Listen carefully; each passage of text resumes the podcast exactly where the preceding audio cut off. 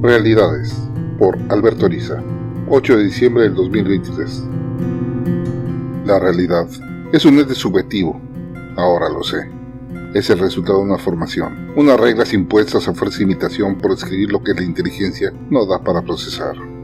Ahora, con ese conocimiento, en vez de sentirme lleno, he descubierto una soledad inconmensurable que no veo cómo solventar. No soy una persona especial, es más, Puedo decir que hasta soy alguien por debajo del promedio. Nací y crecí en una de tantas familias de clase media baja, conociendo a lo largo de mi vida trabajo y obligaciones desde que tengo memoria. El descanso, la convivencia con los amigos o con cualquier otro ocio eran algo que si bien existía, era mi único lujo. El hambre, el cansancio y la interminable lista de normas que conformaban mi día a día fueron moldeándome para ser la persona que esperaban que fuera en este mundo. No existía siquiera opción Debía cumplir con el puesto y función que determinó mi familia. Crecí con un estricto control de todo lo que a mí respecta, la hora de levantarme, la ropa que debía portar, los horarios a cumplir y hasta lugares donde deambulaba. Cumplían un complejo código de conducta que necesidad tenían de supervisar mis padres. No puedo decir que mi vida fuera mala, al contrario, la disciplina obligada por mis padres, que más de una vez me dejó enrojecida las sentaderas sobre la espalda, lograron que fuera el primero de mi familia en obtener un título universitario, y con ello dejar los trabajos de albañilería para ser un calculista en una importante firma de ingeniería. De no tener que comer, pasé a una comodidad de la que no me podía quejar. Mi rápido ascenso me un sueldo constante y muy considerable, si lo comparaba con lo que mi padre obtenía, por lo que apoyar a mis hermanos y mantener a mi madre no me costó trabajo. ¿Cómo puedo explicar que pese al éxito que obtuve por tan buena formación, algo en mí siempre me dejaba un sabor de estar incompleto y algo de rebeldía a tener que cumplir con mi personaje? Mi esposa, una mujer también venía de estratos económicos difíciles. Fue mi pareja desde la universidad, donde compartíamos desde la madrugada el viaje en camión desde las afueras de la ciudad rumbo al recinto universitario. Ella, estudiante de contabilidad, que también era una estricta cumplidora de todos los protocolos impuestos, logró una excelencia en su título y ahora trabaja para el gobierno. He cumplido con todos los protocolos y expectativas de mi gente. La boda de vestido blanco y cola de un largo interminable. Enorme comilona que engalanó todo el barrio. Y el correspondiente viaje a Acapulco como luna de miel. Fue exactamente como mis padres lo habían imaginado. Sé que estaban orgullosos de mí, así como mi familia política. Pero yo, en realidad, detestaba toda esa comparsa. No es que no quisiera mujer, en realidad. Es con las pocas personas que me he refugiado pero tampoco podía hablar de mis frustraciones con ella, pues era notorio que ella sentía en el camino de la realización, sabiendo ser envidia de todos nuestros contemporáneos. He perdido la cuenta de hijados que hemos bautizado. Mi esposa se enloquece con el homenaje asociado a bautizar o financiar a una quinceañera de barrio. De alguna manera no mencionada, sé que mis padres ven esos actos de caridad dirigida como una forma de realización en ahora su lejana comunidad. El paso de los años con la misma rutina las obligaciones y los mismos premios por el desempeño se han vuelto un hábito que detesto a más no poder. He buscado en mi universo cultural caminos que me consuelen del aburrimiento que me llena, ni las borracheras, las mujeres que ante el dinero fácilmente abren las piernas, o las apuestas han servido para brindarme un consuelo. Es más, creo que todo eso son también un conjunto de acciones que debía cumplir para mantener mi imagen de ejecutivo exitoso. La religión, las prácticas esotéricas y los diversos cultos que me han invitado a participar han sido huecas promesas de algo que es imposible comprobar. Soy creyente, cumplo con mis limosnas y hago mi visita a los templos para perder unas horas en aparente comunión con el Altísimo. Las confesiones son solo recitar la lista de pecados que convenientemente se cumplen con mi perfil. Ya hasta sé la penitencia que me tocará, pero por más que me esfuerzo, no reconozco eso que llaman arrepentimiento o fe todo cambió tras el accidente. En una supervisión de un proyecto donde una torre de carga planeaba una compleja maniobra, metiendo una estructura prefabricada de varias decenas de toneladas, tuve que asistir al campo. Los cálculos realizados me garantizaban que obrábamos con seguridad y hasta con un holgado margen, pero requería una pericia y coordinación de los operarios muy detallada. En realidad, nada podía salir mal, salvo que nunca consideramos que por ahorrar un poco se contrató una cuadrilla de operarios con equipos que no habían conocido ni la supervisión ni mantenimiento que les correspondía. La tragedia, en consecuencia, llevó a la cárcel a uno de los socios y a varios contratistas. Con la estructura ya sostenida en el aire por dos grúas, se iniciaba la última fase del proceso, su asiento, fue cuando uno de los brazos comenzó a ceder ante la tensión de los largos sables de acero. Lo percibí desde el primer momento, llevando mi mente a considerar en una fracción de segundo todas las trágicas implicaciones. Los dos grupos de hombres que fijarían los seguros al alinearse la mole estaban bajo la pesada sombra, esperando concluir la peligrosa maniobra. Debía hacer algo. Mis gritos no sirvieron de nada. Yo desde la orilla del pozo no lograba un volumen que me hiciera el ruido de los motores en marcha. Desesperado y sin entender por qué, me lancé corriendo a advertir a los operarios que salieran de ahí. Una torpeza a la que la empresa denominó valor. La voz alta que empleé hizo que los más cercanos a mi carrera salieran corriendo, pero apenas me alcanzaban, cuando el brazo de la grúa se dobló como si fuera un rollo de cartón, dejando toda la tensión acumulada en la otra máquina. El movimiento logró que los cuantos del grupo lejano comenzaran la huida. El chasquido del cable fue espantoso. Alcancé a ver cómo volaba, y en una de sus lazadas cortaba en dos a uno de los hombres que corría sin siquiera arrastrarlo. Fue un corte limpio y rápido. En ese momento me detuve con la intención de huir, pero ya no era posible. La estructura comenzaba a caer arrastrando consigo uno de los brazos de la larga grúa para levantar una brisa que hasta frío me brindó, para emitir una vibración tan profunda que me lanzó por los aires. El impacto, cosa que toda la vida había calculado, fue sentido por primera vez en mi vida. En esos instantes, sentí un pequeño gozo de percibir algo que solo en la teoría había conocido. Ahora, vivía esa energía viajando, y unos instantes después de saberla, golpeándome con una fuerza que me destruía varios huesos. Todo quedó en una oscuridad total. No recuerdo ni dolor ni luces, ningún túnel de luz o mis parientes fallecidos viniéndome a buscar. Nada, una nada absoluta e intimidadora. Ninguna luz, ningún ruido, ni siquiera una comezón o un olor. Nada. Esa situación, en vez de espantarme, me hizo pensar por un momento que eso era para mí el paraíso. Nada. No había obligaciones, no había que escuchar a nadie, nadie me esperaba. Nada. Solo yo sin ninguna obligación. El tiempo no existía. Era como si todo estuviera suspendido en su totalidad, solo mi yo latiendo en una forma incorpórea, más que ser yo. Era una conciencia, Sí, una conciencia. Eso podría ser la mejor manera de escribir esa nada. Era únicamente la consecuencia de mi conciencia. Procurando omitir la acción de pensar, cosa que nunca había hecho, vino a mi mente el recuerdo perdido de un cono de nieve que un día una señora de la caridad me regaló. El primer helado que probé en mi vida. ¿Por qué vino a mi memoria? No lo sé.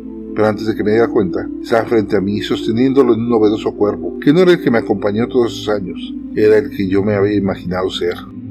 Lo probé, y su dulce sabor me trajo una satisfacción como no había conocido. El sabor me hizo aparecer todo el entorno de esa mañana lejana. Los autos viejos, los camiones liberando su apestoso humo, los merolicos atrayendo compradores en tianguis, la señora de ropa que desentonaba para el lugar, viendo mi cara al saborear ese helado. Se esfumó el recuerdo ante la viveza que representó para mí. El cambiar mi atención a la sensación acabó con ese efímero entorno que había aparecido en la nada. Algo en mí se intrigó, ya no por la sensación, sino por la materialización de lo que había sido. El pensar, aún intensamente en algo, no causaba cambio de lo que la ausencia de todo vestía. La frustración me hizo recordar una ocasión que no lograba hacerse sostener una maqueta que era un proyecto final. En ese momento, me di cuenta de que la misma estructura que había planeado se encontraba frente a mí, de tamaño real y tambaleándose para encontrar su equilibrio. En ese momento lo entendí. No era el pensamiento lo que hacía que los objetos sucedieran la nada, era la voluntad. Entonces todo quedó claro, y comencé a ejercitar esa nunca usada cualidad que sabía que tenía, pero nunca había ejercitado. Una pequeña medalla, similar a la que usaba mi madre, un barco de madera que perdía en la corriente formada con la lluvia, arrastrando un precioso juguete a la alcantarilla. Infinidad de objetos que formaban mis recuerdos fueron apareciendo y desapareciendo con cada vez más completos escenarios. En uno de los casos, cuando evoqué aquel día que anoté el gol ganador, hizo darme cuenta que también personas podían aparecer en mi nada. El recorrido de miles de recuerdos y pronto mil variaciones, pasando de lo grotesco a lo cómico, me tuvieron por mucho tiempo divertido. Fue cuando repentinamente me di cuenta de que estaba en un universo donde mi voluntad era el amo. Las leyes de la física eran algo que se disponía en mi voluntad, por lo que lo mismo, podía seguir jugando que crear universos completos, cosa que me dispuse a hacer. Un sol, unos planetas, lunas, mares, continentes, erupciones y tormentas fueron el preámbulo para contar con un mundo lleno de vida, todo basado en lo que conocía, pero pronto, presentando seres que de momento no parecían los más apropiados para llenar un aburrido desarrollo. La aparición de unos humanos fue un acto en el que puse especial detalle. No quería obtener el mismo y aburrido resultado de mi vida. Aquí, los patrones de comportamiento eran algo anormal. Cada ser actuaba de acuerdo a su interés. Cada uno veía por su bienestar sin importar los deseos de los demás ya que no lograba que esos humanos creados a mi gusto pasaran de bestias cuyos intereses personales no les permitían la reproducción. Comprobé que nunca llegarían a formar una sociedad. Para lograrlo, requerían un mínimo de cooperación cuando menos. Mi sentimiento me mandaba a eliminar diversos aspectos que odiaba de mi propia vida, pero también sabía que si no dejaba un mínimo de sometimiento, la sociedad no funcionaría. Así fue como creé los escalafones sociales, basados en la capacidad de unos pocos de sojuzgar a los muchos, lo cual permitió de alguna manera de que se poblara ese mundo pristino y al tiempo se fundaran ciudades. El control absoluto de todo requería demasiada atención y a la vez no me permitía probar nada, así que los dejé de someter a mi voluntad y le brindé a ese mundo un ingrediente que me había guardado intencionalmente, libertad. La libertad de los diversos habitantes se fue estructurando en agrupaciones cada vez más complejas, todos girando los intereses por las propias familias, formando coaliciones y pronto grandes gobiernos que liderados por los pocos elegidos mantenían un orden, muchas veces por la fuerza. Cuando el éxito de un grupo se lograba, era inevitable que los recursos se agotaran. El crecimiento siempre estuvo limitado por la capacidad de producir alimentos y elementos para la vida, por lo que la única manera de conseguir mantener su crecimiento era quitándose los otros grupos. Las guerras pasaron de amenazas a duras masacres, creándose grandes grupos de interés que mantenían un delicado equilibrio en su acceso a lo que las sociedades requerían. Fui testigo del cruel efecto de su voluntad. Los pocos con capacidad de decisión dejaban a los marginados, los menos favorecidos, como la selección de la sociedad que era desechable en caso de carencia, y las manos que empuñaban las armas para cualquier guerra, pero siempre eran vigilados, para evitar que pese a ser un número mayor que las de la clase dominante, no se levantaran. El uso de elementos para dividir a esas grandes masas, resultó el mejor medio de evitar que se dieran cuenta de su capacidad. Una ideología, una afición o hasta un sentimiento era suficiente para producir diferencias y mantener esa capa de la sociedad con masas aisladas y con un sentimiento de impotencia acumulada por generaciones. El intervenir, aunque estaba en mi facultad, no servía de mucho, en medio de una compleja red de intereses y deseos que nunca podían llegar a un equilibrio funcional. Siempre alguien resultaba debajo de otro, eso parecía la naturaleza del hombre, lo cual, al fin de cuentas, era de donde venía y de lo que me quejaba. El juego del mundo creado, donde me autoproclamé Dios absoluto, no lo podía controlar. Pese a mostrarme a una parte de los pobladores y darles elementos para dominar a los otros, el interés individual siempre le ganaba la posibilidad de armonía. El grotesco mundo creado no tenía remedio, así que con un simple golpe de mano lo destruí en su totalidad. Tras un tiempo de ver los restos flotantes en el espacio de dimensión, acabe con ese universo.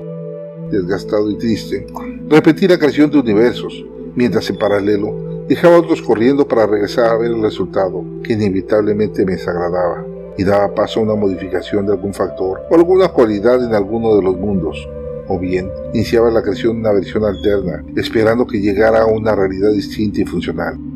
Tras una infinidad de intentos, un detallado estudio de cada uno y finalmente la visión de cómo todos los casos caían en un desastre, me di cuenta de que el problema no eran las condiciones que había creado, sino de que estos seres quedan atrapados en un mundo de leyes fijas y capacidades olvidadas.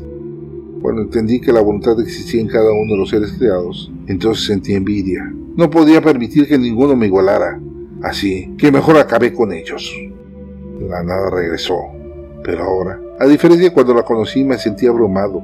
¿De qué me servía el poder? Si al fin de cuentas no podía ser acompañado por nada ni nadie, sin correr el riesgo de perder mi reinado. En el hospital, tras meses de mantener su maltrecho cuerpo en aparatos que lo hacían sostener una errática vida, la decisión fue tomada. Los padres y la esposa, tristes, otorgaban la autorización para pagar los equipos. La nada me absorbió y entendí lo absurdo de mi actuar. Me perdía en eso mismo, en la nada, una nada que envolvía todo, y al fin de cuentas, por fin entendí que yo mismo no existía, que yo solo era nada. La cálida voz que retumbó dentro de mí en silencio me espantó, más por lo imprevisto que por desconocer su origen. La sensación que generó en mi ser solo la podía definir como amor, un amor que borraba de tajo todas mis incertidumbres.